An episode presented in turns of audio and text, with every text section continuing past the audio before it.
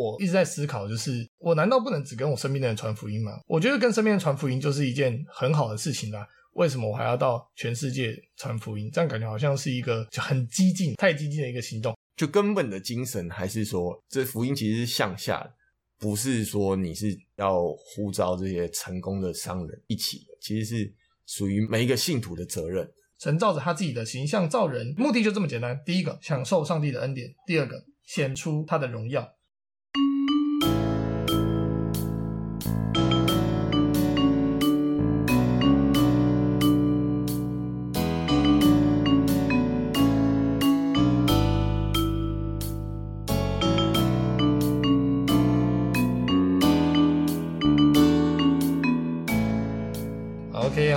欢迎大家来到第四章，激进做主门徒。然后我们这一章的标题是“神远大的目的”，它的副标是“从起初到现在，神对这个世界的目的”。所以，作者他去呃提到了一个一段故事，是他去一间就是呃呃为他们教会给他们很多资源啊经费奉献的这个教会，然后去他们教会讲道，然后这个这个这个作者他就跟这个教会介绍那种在帮派贫穷的地方的那种公营住宅社区里面的事工，然后告诉他们在面对各种成瘾问题而挣扎不已、无家可归者的当中的事工这样子。然后这个牧师，这个当地教会的牧师给他的回应让他觉得很 shock，就是那个说牧师就说：“大卫啊，我觉得你到那些地方侍奉很好。”但你你如果问我的看法，我只希望神赶快把这些人全部消灭，把他们丢到地狱里面去。对，然后就是事态在隔天主日的时候更恶化，就是隔这个作者去那个教会所在的地方参加主日崇拜，这个牧师呃就是讲讲了一些内容，就呃很多，比如说他发表一些爱国的演说啊，结果他他在后面的有一些几几分钟里面告诉会友说。自己绝对不会去住在世界上的其他任何地方，然后甚至还说，就是呃，在这个作者讲完主日信息之后，他就跟这个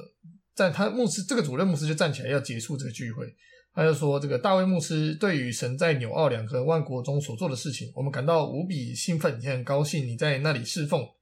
然后这个牧师就说：“我保证我会继续用经费支持你，这样我们就不必亲自去那些地方。”我记得上一次有一位日本来的宣教士到我们教会讲道，当时我告诉全教会，如果他们不支持这个宣教士的经费，我就要向神祷告，求神差派他们的孩子到日本去跟这位宣教士同工。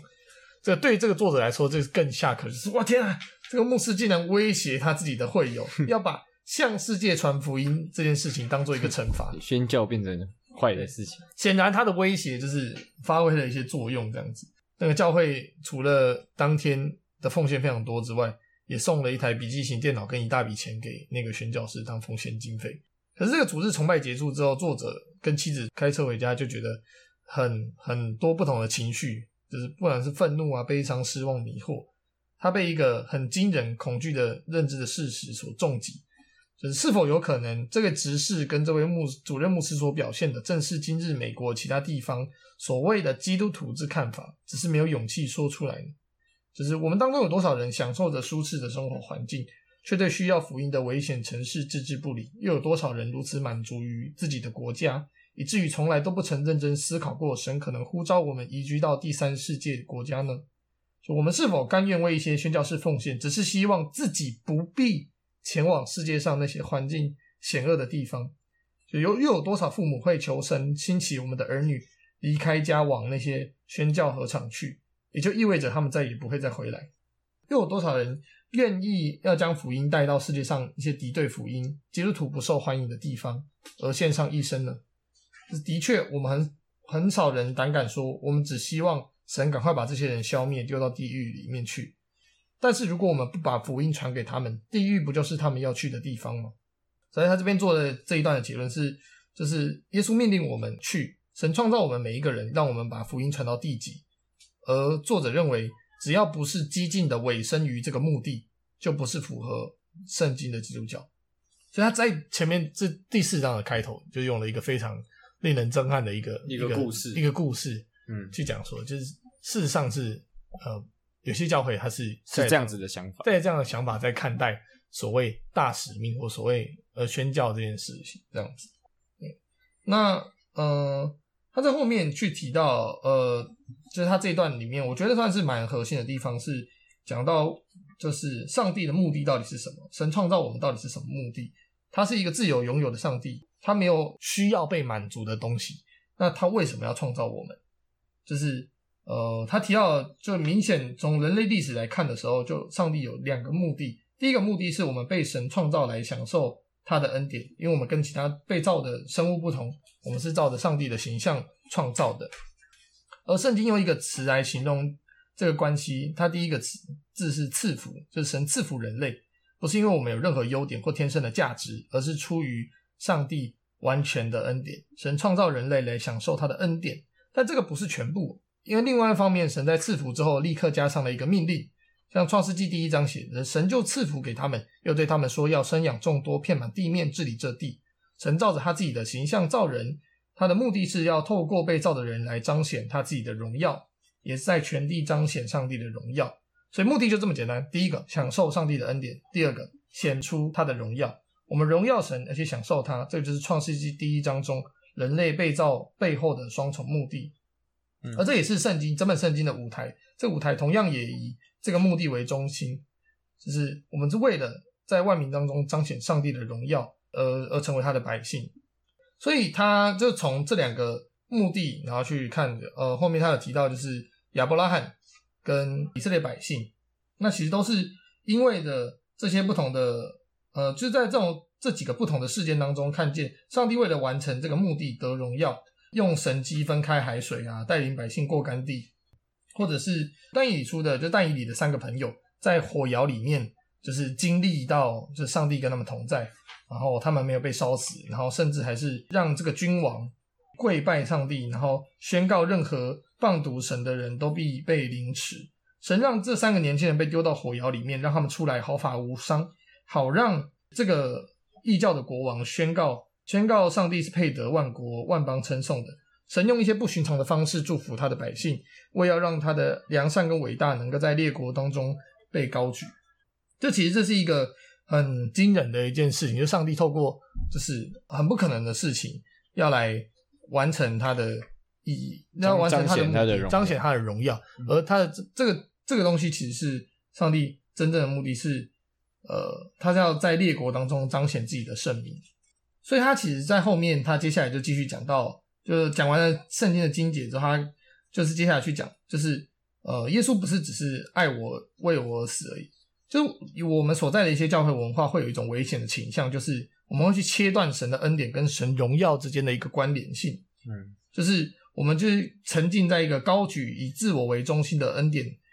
当中，不管是用在讲章啊、研讨会啊跟书籍，然后忙着为自己所得着的恩典夸口做见证。却忘记赐下恩典为礼物的神，他的心意跟他的目的，所以变成说，我们就变成是一个忽视神心意、以自我为中心的一个基督教。就你如果问说，就是那种礼拜天去参加主日的基督徒，要那简也简要说明基督教的信息，十之八九会这样回答：就是基督教的信息就是神爱我，或者会说基督教的信息就是神爱我，爱到一个地步，差遣他的独生爱子耶稣来为我而死。尽管这种看法听起来很好，但符合圣经吗？根据我们在圣经中看到的内容，其实是不完全的。就是如果基督教的信息就是神爱我，那么基督教的主体是谁？神爱我是我，是基督教，就变成说基督教的主体是我。这这个这个东西会很危险的是，就当变成当我们在找教会的时候，会寻找音乐最适合我的教会，呃，节目聚会内容最能满足我跟我家人的教会。或是当我为我的生活跟生涯制定计划的时候，最优先考虑的事情是什么事物对我和我的家庭最有益处？就是呃，或者要选择职业、要住的房子、要开的车子，就变成说我们都是还是在用一种自我中心的状态在看，甚至是在选教会这件事情上面，甚至在面对基督教信息的时候，或是面对到呃我们自己的信仰核心的时候，会是。仍然是以我来为中心来思考，而这绝对不是圣经所描述的基督信仰。真正基督教的信息是神爱我，好让我能使万国得知他的道路、他的救恩、他的荣耀以及他的伟大。所以他的他的真正重要的事情是我们信靠的对象是以耶稣、以基督为中心，以他为中心。我们不是福音的终点，也不是福音的中心，上帝才是福音的中心。他拯救我们，不是为了我们，而是为了他的圣名。我们得到救恩，好让他的名在万国中被宣扬。神为了他在世界上的目的而爱我们。所以，那他这边这个作者就提到了一个呃，可能做看的人会有着疑问，就是这个认知可能让我们感到很震惊。就是你说神祝福我们，他他有隐藏的目的，我们不是他恩典的目标吗？这如果，但是我看圣经的答案是非常清楚，的确，我们不是上帝的中心，神，这上帝他自己才是宇宙的中心，他所做的每一件事情都围绕着自己而行动。那所以这样子就让我觉得是啊，所以上帝是好自私的上帝，就是神他自己创造了一个世界，然后创造了人，然后创造人的目的是为了荣耀他自己，这个感觉好像是一个很自私的上帝，就是他一切事情他就是。靠着自己，为了为了他自己，好像也不管人的死活或怎么样子。这神怎么可能会把高举自己当做一个目的呢？那那这个问题可能让我们会觉得怀疑，就是到底这个上帝，那如果这样子的话，这个上帝还是良善的上帝吗？还是呃充满爱的上帝吗？但是好，接下来就是作者提出另外一个问题：那神如果不高举自己，我们还希望神高举谁？就是一旦神高举某人或某事，他就不再是配得宇宙一切荣耀的伟大真神。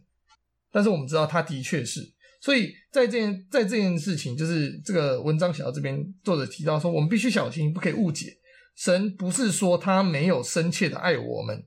反而到圣经，在圣经当中，我们看到一个对自己百姓，呃。有热情，然后令人惊奇的是一个上帝，但这个热情始终并非是以他自己他自己的百姓为中心，而是以上帝他自己的伟大良善以及让万国得知他荣耀为中心。所以我们在看呃圣经的时候，我们在明认识上帝的时候，如果我们将神的祝福跟他整体的目的切断的话，我们就会变成一个向下沉沦，成一个不合不合乎圣经、自我膨胀的基督教。而且根本不明白神恩典的重点，就是上帝创造、赐福并且拯救我们，这是一个最基本的真理，同时也是为着一个激进远大的目的，就是荣耀他自己。好，那呃，讲到这边，我觉得我们可以稍微停一下，然后一起来思考他刚刚提到的问题。我觉得对我来说，那第四章是是从开头到中段都是一个非常非常。令人刺激的一些 一些问题，充满震惊。对，我很震惊，就是啊，天然会有教会的牧师这样想，或者是啊，天啊，就是就是原原来原来呃，基督信仰不是上帝不是以我们为中心的，就是不知道大家在看这段的时候，呃，会不会也有就是像他作者在后面提出的这个问题，就是就是上帝不是呃为着人，为了因为。好像跟一些以前就是听教会信息的时候不一样，就是上帝为了爱我们而创造我们。就上帝既然是他是为了荣耀他自己，所以创造我们。我反而是对，就是他刚刚有提到一点，就是神如果不高举自己，他要高举谁？嗯，因为他如果高举了别人，那就表示那个人比他高啊，那他 那他就不是最大的这个神。嗯，所以突然就是，哎，对哈，其实神只只需要高举他自己就好了。所以他所做的一切都是为了他自己，反而这个逻辑是能够说服我说，哦，对，其实这样子我才能够承认他是这个唯一的、唯一的神、唯一的主、最大的这个神。对，这一个这一个思考方向会让我觉得，哦，原来这样子才是合乎圣经的道理。嗯，然后至于那个前面那个 教会有人是与大使命完全违抗的这个。思思考方向会哎，有人是这样子看待宣教，竟然有教会是这样看，就是你你你不要说你要去啦，你可能说哦，我顾好我自己的教会，有人去，我鼓励他去这样。可他可是他的 他的感觉就是我不要去那些地方，那些人都该下地狱。这个这个很莫名其妙，嗯，就让人觉得你信的真的是基督教嘛？基督教不是应该是呃爱所有呃这些。需有所有有需要的人与与爱哭的人同爱哭，与弱势站在一起。怎么你反而是去诅咒这些人下地狱？很很 说难听一点，就是他根本就信的不是基督教。嗯，感觉是这样了。就是我觉得我现在蛮妙的是他前面提的那个例子，竟然还是用威胁的方式，就是你不不奉献，我就派你去宣教。我就要 祷告，让你的小孩出去去宣教。宣教已经变成一种，对对对对，那个口气。对啊，而且他们就是他他们很习惯自己，就是很习惯这个说法，就是可能他不希望自己的儿女去，所以我宁愿拿出大量的钱，或者是我奉献一些东西。哦，他们习惯这个东西，所以他们不会质疑说，哎，牧师怎么这样说话？对，哦，只有好像台下就只有这位作者觉得说，就是为什么台上的牧师会这样说这句话？这不是应该是一句不对的话，或者是一个。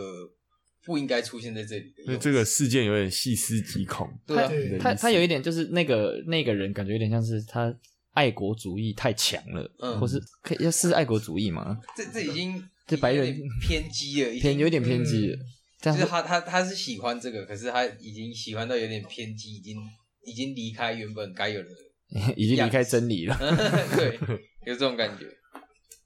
是蛮是蛮危险的人。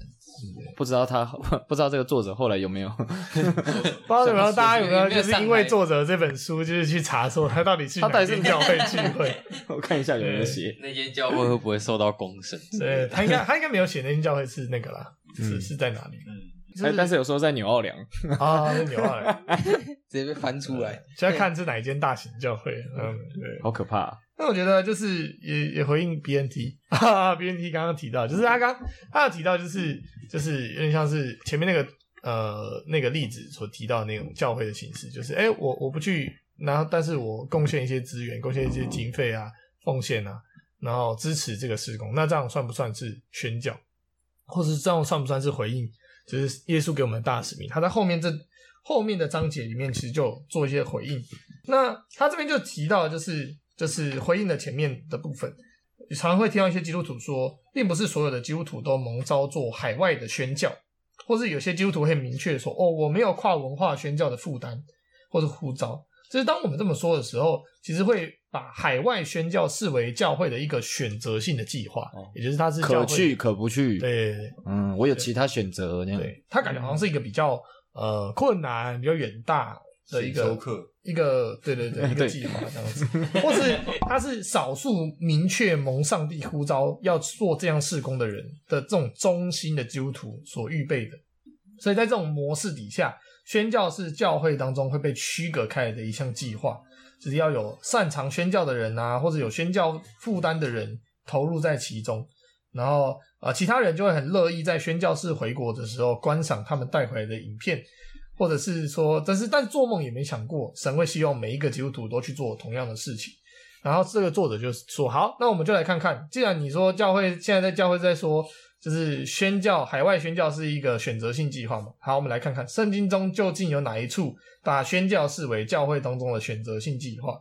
就是因为在圣经上看到是神创造人类，然后把人从罪恶中拯救出来。然后呃，事实上耶稣并不是指。”招募特定一些人向万族万民传扬福音，而是给所有基督徒的命令。然而，却有许多的基督徒竟把这些东西贬低为征召，就是征召一些符合条件的人。也就是说，这是少数人才需要领受的呼召。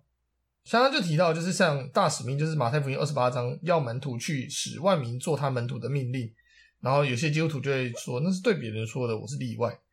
但是，但是就是我们可以看到，就是当。我们在阅读马太福音第十一章第二十八节的命令：凡劳苦担重担的人，可以到我这里来，我就使你们得安息。这时候，那些基督徒就会说：啊，这就是上帝对我说的，这就是说我，就是。所以，这个问题点是在出现在就是。当我们在看一些上帝对我们的要求，圣灵带领我们到地极，我们就会想起别人的脸说：“哦，这个是指着别人脸说的。”但是当读到丰盛生命的应许，就会立刻说：“阿门，阿门，哈利路亚。”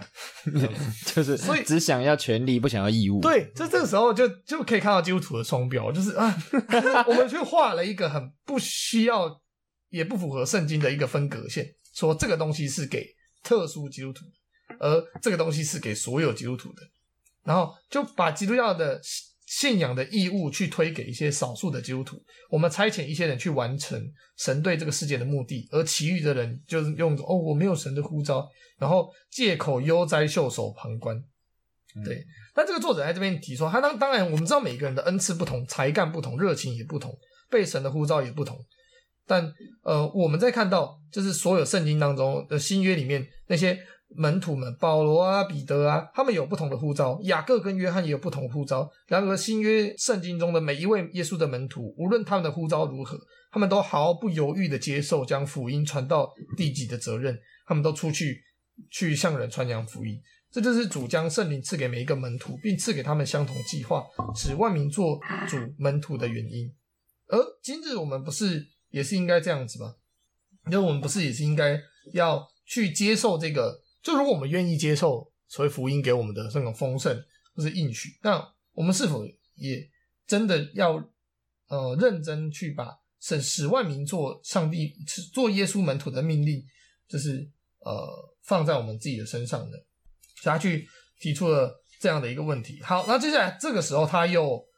去做了另外一个提问了。他就他都会，我觉得这个作者很有趣，他会一些预预预设一些提问，然后去。去想要呃去反驳自己的立论，然后最后他再用圣经的内容跟他所知道的真理的内容，再继续回去回答那个问题。他这这时候就提到另外一个疑问，就是基督徒最常的反应是：那么这里的需要呢？我们国家明明还有这么多不信主的人啊，那那么多不信主的灵魂，为什么一定要投入到别的国家去？嗯，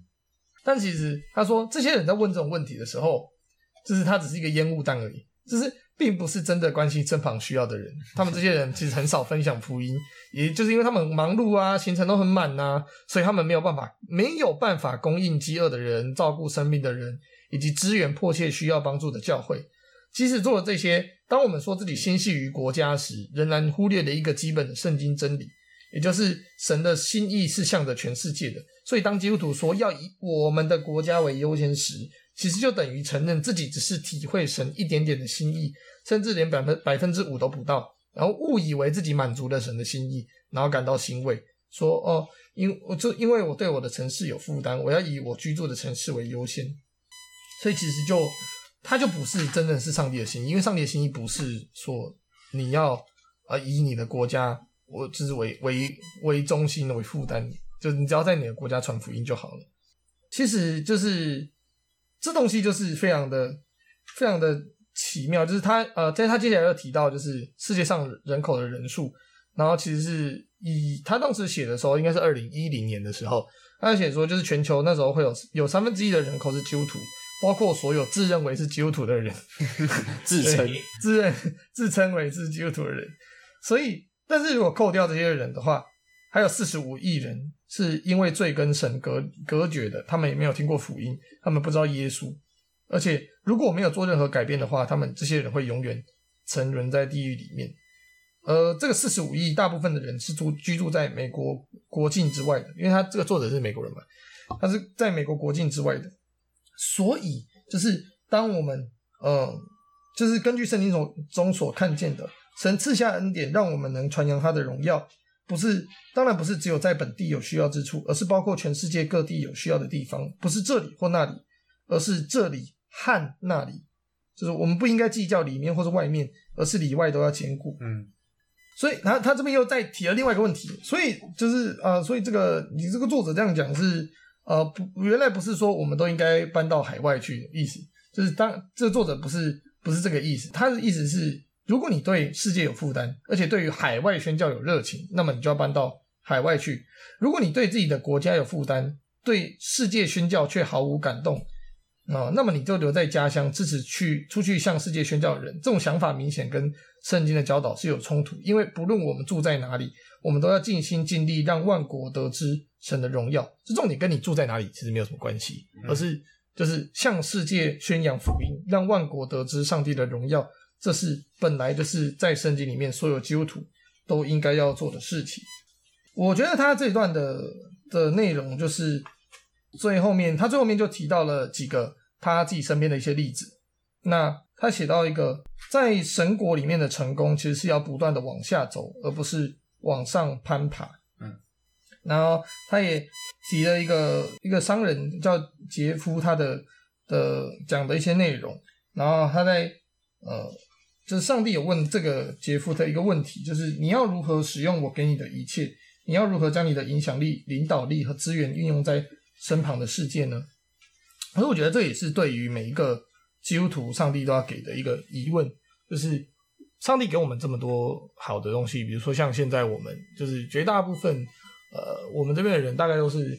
呃，可能你是有有一定的经济能力的，或者你的家里面可以支援你啊，然后你可以读书，你可以你有你有好的社交圈，然后你有你受过良好的教育，你看得懂文字，然后。呃，就是你，你可能有手机，所以你才能 Google 到这个地方，然后你可以一起来来聚会。对，像我都要 Google，有时候都要 Google 来，因为我真的不太会识入。就如果我没有手机的话，我可能也没办法来这边，我没办法跟大家联系。是一个现代人，对，然后或者是或者是那个这、欸、你是什么？我 我是你是高端是是，我是我是科星，我是科星 啊？你是科星，或是科星就没有电脑可以。可以做弄 pocket 的东西，弄调声音。我们算是在这个世界上享受资源的一边。对，呃，我们算是就是我们算是金字塔前面的人，算是前面的。对，绝大部分的人，他其实在世界上的人其实是没有那么多的资源，他可能甚至每天的饮食都有问题，都有问题，饮水有问题。可是，就是当我们就是变成说，如果我们只看到我们自己的话，我们就变成说，我们我们的事情，我们所做的事情。甚至我们所脑袋里面既定印象要传福音的人，就会只会是我们这个样貌的人，嗯、就是我们想，啊，那怎么跟我们这个样貌的人传福音？而可是却忽略了一个很重要的重点，是上帝是要向全世界传扬他自己的福音的。那，嗯，我我觉得这个是这个算是我在这章里面呃看到最被点醒的一个部分，就是呃，呃当我一直在思考，就是就是我难道不能只跟我身边的人传福音吗？或者说？我觉得跟身边人传福音就是一件很好的事情啦。为什么我还要到全世界传福音？这样感觉好像是一个呃很很很就很激进，我觉得有点太激进，太激进的一个行动，好像说、就是就我我我一定要去哦，就是我不能在这边就好了嘛。但是可以看到，就是如果以圣经的角度来说是，是是哦，我得去，就是必须去，必须，那是你的义务，这样对你你得这么做，因为他是。上帝的心意，他心意就是要让那些没有听过福音的人，是呃认真的听过听，呃认真的听到福音。然后呃，像作者在这边探讨说，请想想看，这本书将带给你生命的意义是什么？当我们探讨何谓向基督激进的舍弃自己，也就是完全彻底的委身的时候，我们需要丢弃那些拦阻我们完成神神圣神圣节目的的一些不合乎福音的的想法。就是我们需要去重新去很认真的去看明白圣经它的真理，因为上帝是为我们设计的一个很激进的一个目的，是为了将一切荣耀归给神，献上生命去到世界的各个地方，在各个民族当中，不论你是什么职业，你都有一个最终极的目的，就是呃，上帝要我们去基督徒去去冲击这个世界，也说也就是跟这个世界的一些价值观征战。就是当世界价值观是高举人，世界价值观高举成功、高举大、高举好、高举美、高举善，可是基督信仰它是高举上帝，它是以上帝的目的为优先，它是呃以以以上帝所乐意看见的样式，以上要荣耀上帝为目的，所以这其实是一个呃一个冲击。上帝要我们，神设计我们的生命，就是为了让我们撞击这个世界，也就是基督徒要起来跟。这个世界征战，哇，好激进哦！他这个才讲到这边，其实他就会感觉这个作者他啊，他去很认真的去体现了积极的意义，就是呃，要与世界征战，对，要与世界征战，不要效法这个世界。对，但他其实他他这边讲到的征战，其实是是呃，我我觉得还是在在价值观上面的那个征战啦，就不会就不是那种就是拿呃这个中世纪福音战士这样子，对，我们不是那种不是那种征战方式。对，那他这边最后面他提出了一个一个人的写了一封电子邮件做这张的结尾，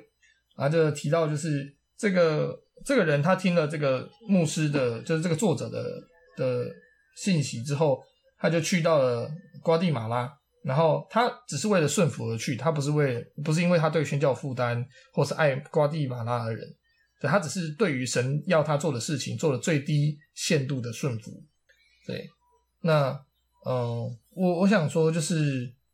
呃，这这这一章其实大概就是到这边做一个结尾。那我觉得这章对我来说是一个很挑战的事情，因为我曾经去去过其他地方国外短宣过，对，就是在之前的前几期的时候，那时候我们其实大家有一个分享嘛，就是有人有去过其他国家，或是大部分有些人在在呃在台湾有有各种不同地方的宣教这样子，对，那就是对我来说，我觉得继续思考就是。所以，所以上帝的心意真的是向万国，向万国宣扬福音。我觉得这张实际上有说服我，就是向万国宣扬福音是每个基督徒都该做的事情，而不是单指某一个，就是某一些被选召的基督徒要做的事情。然后这时候就回到第一章的问题啊，就是，就是我相信耶稣的话吗？啊，我要顺服耶稣的话吗？对，我觉得就回到这个重点，就是那那这样子到底。我该做到什么程度？就我在思考这件事，我该做到什么程度？就是我要，我要，我要，我要放弃我的现在的生活，我要把家产都捐捐光，然后呃，就是去到一个地方，然后生根在那里传福音吗？嗯，对，就是哦，我觉得这这是一个很很很挑战的一件事情，甚至他在其他的可能非信徒的眼中，或是一些基督徒眼中，他会是一个。很激进，然后很就是反制，你疯了吗？你在干嘛？就是很有创意。你有需要做到这个程度吗？就是对我，我觉得，我觉得他是我们可以可以想的。对，就是你，你听完这，你看完这章之后，你有你有觉得你有被作者说服吗？或者是说，那如果你被说服了，要传福音，要去向万国传福音的话，你自己会选择用什么形式、什么样的方式来，就是向万民传扬福音这样？我觉得你刚刚提到的一点，有一点像是，就是我忘记是这一章还是上一章有讲到，就是去国外宣教变成是一个选择啊。他这张这张是这一章吗？就是有点像是啊，那我要去吗？然后呃，我刚才你因为你刚刚中间有一段你分享的时候，你说你突然意识到说哦，其实是所有人都要做传福音的工作。嗯，然后我就想到，其实我们。呃，现在会之所以有这些福音，我们可以知道，我们可以听到这些福音，就是因为古早的时候有人从呃国外来到台湾来宣讲福音给我们听。如果这些人他没有起来走到台湾这个地方，我们也不会知道这些福音。所以，我们原本就是属于那个要在地狱里面沉沦的那一那一群人。然后是因为有人愿意站出来，然后。走到万国的地方来宣讲福音，我们现在因此，我们今天才可以在这里有啊、这些讨论，就是呃，这有点像是你刚刚说这一章有一点说服说服我说，就是我可不可以只跟自己认识的人传福音？如果你都只跟你自己认识的人传福音，今天你其实你是听不到福音的，就变成福音只是对福音限定在一个区。如果保罗只跟他自己认识的人传福音，他就不可能走到罗马，走到西班牙那么远的地方。这样一直推下去，今天我是不可能听到福音的，因为保罗只跟他认识的人传福音，所以，呃，就是确实作为一个基督徒，就是你的义务就是要走到走出去传福音。这这样子的观点是，就让我又重新想起了哦，原来 基督徒的义务是要使万民都听到福音这件事情。嗯，我今天其实也有跟我爸聊到，就是。第二章之前，因为我三四章还没看，但是呃，就是等于说第二个问题是，哎、欸，我们要顺服耶稣的命令吗？那那那进进阶一点是顺服的程度到是要撇下家产、撇下家人，然后或者是背起十架，像背起那种当代的刑具跟随他，这个是程度上的问题嘛？那。他他给我的回答，我是觉得，哎、还也让我想了一下，因为等于说，我我自己的想法是说，呃，哎、好像耶稣说什么，我们就去做什么，这最简单嘛。他说 A，我们就做 A 这样子。那但是他他的意思是说，并不是说你直接抛弃本业，就就有点像反制一样，像信了邪教一样，就是。就是去 去做这件事情，怎么可以这么说？当初就是有人抛弃本业来到台湾。我的意思是说，我的意思是说，比方说像保罗，他其实也有支帐篷的这个本业，嗯，对，他也是在日常生活中有这个。那像他呃书里面的一些案例也是说，哎、欸，其实呃有些学生他也是完成他可能机械系的这个学业。那其实他虽然他可以获有有一些更好的选择，就业上的选择，但是他觉得说，哎、我能够在我的呃工作上可以去支援那些呃贫苦的地区，帮他们盖一个干净水资源。那其实我觉得，呃，就是简单来说，就好像是我们不是在传福音就是在预备传福音的路上。哎、欸，有点像这种感觉，就是我我我现在做的虽然不是真的我在传福音给人，但是或许我们诶、欸、累积了一些经验，或是累积了一些财富，哎、欸，其实也是未来支援我，或是我到那个地方我会煮一锅汤给给给这些难民。就是你不知道你的恩赐什么时候会用上，对，不知道什么时候，但是你是一直在预备的状态。嗯、我我是觉得。不会像真的是就是抛下所有，就是 就继续去。那你怎么不会说你终究是要传福音的？会不会一开始就传福音？对啊，就是就是预备这件事情，我觉得是摆在心里面啦。我我的想法是这样。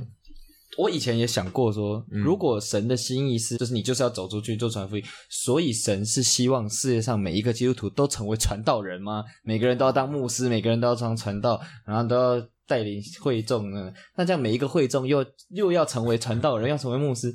这样到底是要做什么？我有曾经有陷入过这个回圈里面，就是所以每个人都要成为传道，嗯，每个人都要当牧师，那那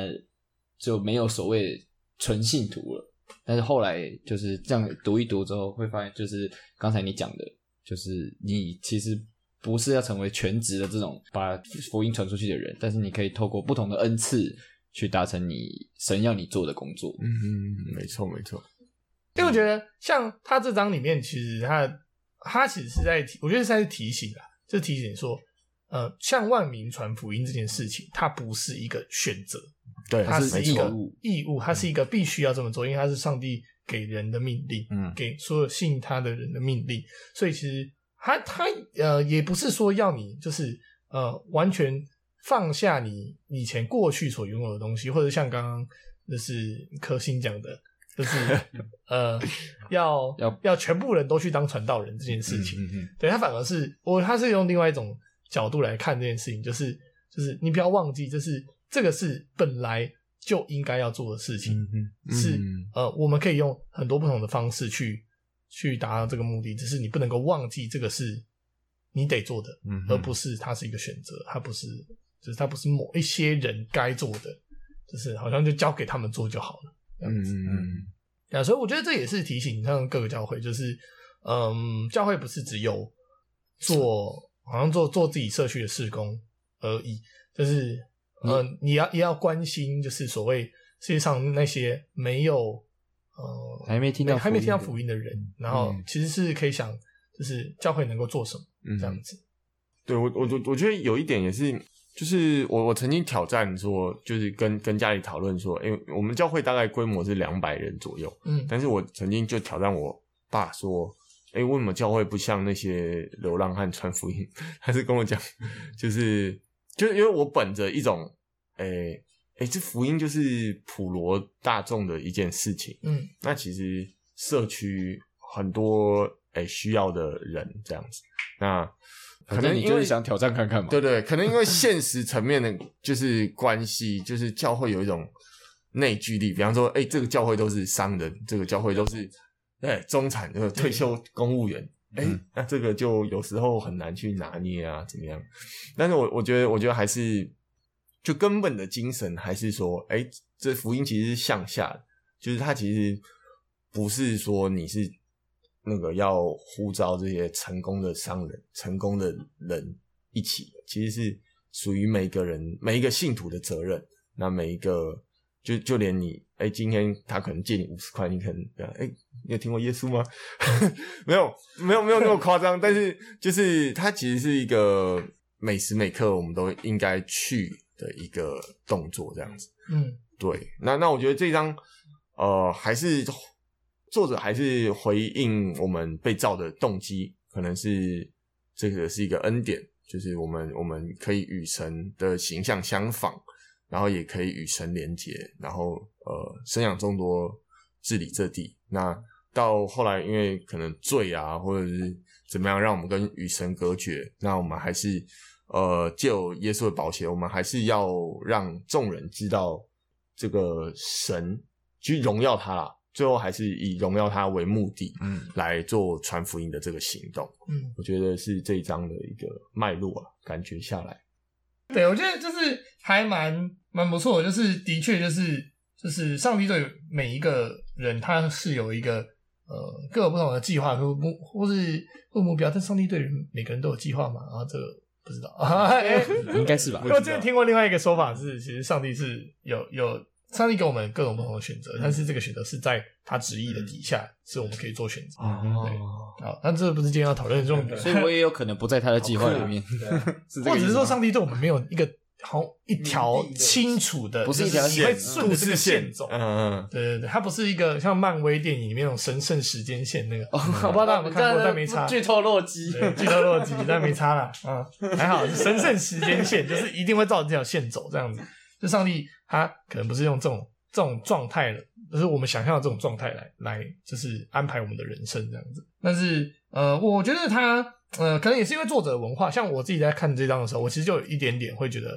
呃，不一定是真的是所有人都要像他后面提到这几个例子，就是呃，嗯、放弃就是这种好工作、幸福美满的家庭、舒适的生活，去到去到另外一个异文化的世界里面去、嗯、去传扬福音。我觉得不是每个人都要这么做，因为我自己觉得以，因为他是在描述美国的教会。然后以大家我们所认知到的状态，就是美国人就是很多人是他们会自己认为自己是基督徒，但其实他们就是可能是只有基督教文化而已，就是在他们的生活周遭里。嗯，对，像他们国就是当总统要按手按在圣经上面宣告。嗯嗯，对，那个台湾台湾就不是，台湾就是一个呃基督教是小众的文化，小众的信仰，就是就是人数就没有那么多嘛，就是、嗯、呃现在是几帕？我上次看好像六 percent。六还是七 percent 这样子，甚至是在在在天母还大只是十 percent 左右。嗯，对，就是信仰热区，对，信仰热区这样子，就教会很多这样子。但其实说实在，你要要相比台湾的其他民间信仰或者佛道教，小很多，是真的小很多的。对，像像每年妈大甲妈祖绕境是是用万人来算这个参与人数。对，所以我觉得是像在台湾里面，在我们生活周遭向人传福音，它其实也是一种。对现在基督徒而言，它其实也算是一种跨文化的事情。Oh. 但是，我觉得就是这个目的终、嗯、最终还是回到我们是否心系于向万民传福音这件事情，就是还是我们是在思考我们要怎么样呃让自己的生活更美好，工作更美满，然后更舒适，然后可以维持一周参加一次的主日崇拜这种信仰。就是它其实我们是有一个更远大的目的，是上帝呼召我们去。过那个更高层次的生活，嗯，去完成，去那个去到那个更高的地方，而那个更高的地方是完成上帝要我们去做的事情。我们要荣耀他，我们要向那些没有听过福音的人去传讲这个福音。对，嗯，所以我觉得他的他的重点还是在这一块上面，就是向那些没有听过福音的人传扬福音这件事。所以我觉得这张的目的要告诉我们的事情，嗯，这样子。感觉其实台湾各族群的文化也是。百百种，对，而且讲讲广一点，族群像现在新住民，像现呃原原住民，好像依然还是一个，或是像一些传统文化，像一些次文化，其实都跟光是跟他们聊天，你就觉会觉得说，哎、欸，我们不在一个世界，我们不 对平，对对对对对对，台湾人啊，这样子，对啊，对啊，对啊，就现在这种就是。这个这个状态就是，呃，网络发达，它其实反而更加深了那种各个不同文化之间的那种隔阂，嗯、就是变同温层，反而是同温层变更厚。对，因为你就大数据嘛，就是演算法，就是哎，你你就是你就只看到你熟悉的东西，对，你你看迷音的，你就只会在你的脸书上面、IG 上面，然后对，都是迷音这样子，你看不到其他的东西，你你要特地搜寻那些东西，它才有可能出来这样子，嗯，对。去反而去就是那种以现在这种网络快速发达的时代，反而去加深那种就是大家对彼此之间的不不了解或是误解。嗯，就是你看政治也好，你看这种这种各种公投议题也好，或是你看呃，就是不同不同年纪，光不同年纪，就是大家的想法就会不一样。像我看那种我爸妈传给我那种就是影片啊，就觉得哦天啊，这到底是什么世界？嗯，对他们有些传的东西，我觉得要回贴。我要回贴回去说啊，这是错误资讯哦！哎、欸，我也我也我也做这种事，这这是假新闻哦。对，就是就是光我们这是同一个家庭里面的文化的差异就这么大了，更何况是就是不同呃语言的不同是不同年纪的人的那种那种那种人的文化差异。嗯嗯，对。但是就不论不论那个差异有多大，最终那个上帝对我们的心意还是就是我们是要心系这件事情，嗯，这是上帝的要我们做的事情，不要忘记，嗯，对，然后我们要尽可能的去去思考我们可以怎么做，是我们的义务责任，嗯，一个被爱的一个责任，就是我们被爱，然后所以我们去爱人，嗯、那个爱不是先是被爱，他不是出于，我觉得他，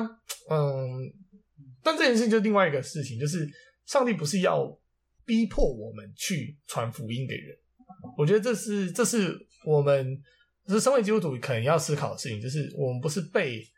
被迫要去传福音的，我们是因为被爱，所以我们去传福音。那虽然那个后面的行动都一样，但是本质上是有差异。就是上帝不是要，就是强迫我们说你一定要去传传给谁，而是因为我们被爱，然后我们被爱，所以我们愿意、嗯、分享这个分享，愿意，甚至是那个分享，那个愿意是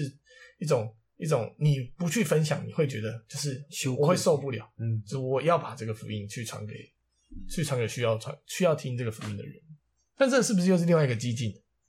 那看你怎么定义激进，怎么样算是怎么定义激进？怎么定义激进？对，可能我们这种程度的激进，在对作者而言就哦，他就觉得你这个不行，沉沦还没有不够激，你不沉沦。好，今天就这样。那希望这个第四章也给大家不同的收获。谢谢大家。拜拜。